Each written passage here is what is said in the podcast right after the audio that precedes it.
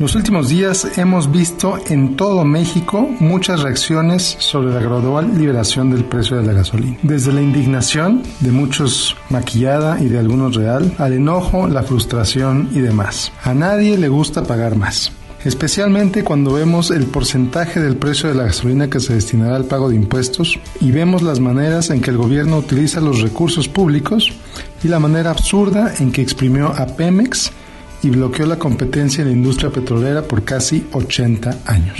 Desafortunadamente, lo que hemos visto hasta ahora como respuesta han sido desmanes, políticos que prometen regresar al sistema proteccionista, lo que a la larga resultaría inviable y costosísimo, y resignación.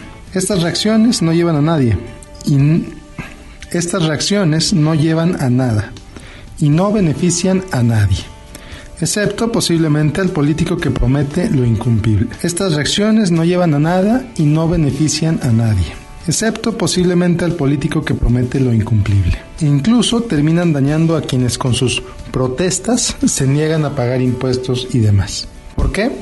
Bueno, pues recordemos que la evasión fiscal y, y el no pagar impuestos está penado por la ley. Entonces, pues en sus protestas simplemente se están dañando a sí mismos. ¿Cuál es la alternativa? Bueno, pues yo sugiero que empecemos eligiendo gobernantes que reduzcan los impuestos, en lugar de elegir aquellos que más ofrezcan.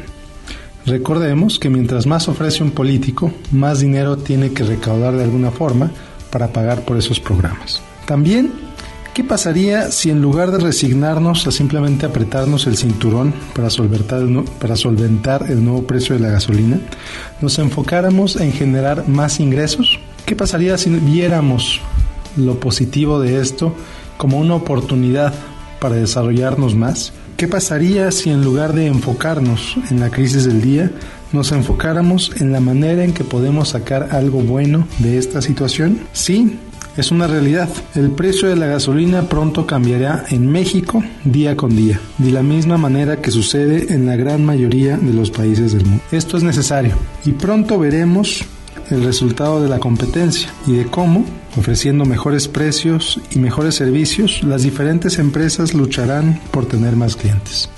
Y eso pues nos beneficiará a todos. Te invito como siempre que me sigas en facebook.com diagonal Miguel Gómez Consejero. Soy Miguel Gómez, consejero financiero.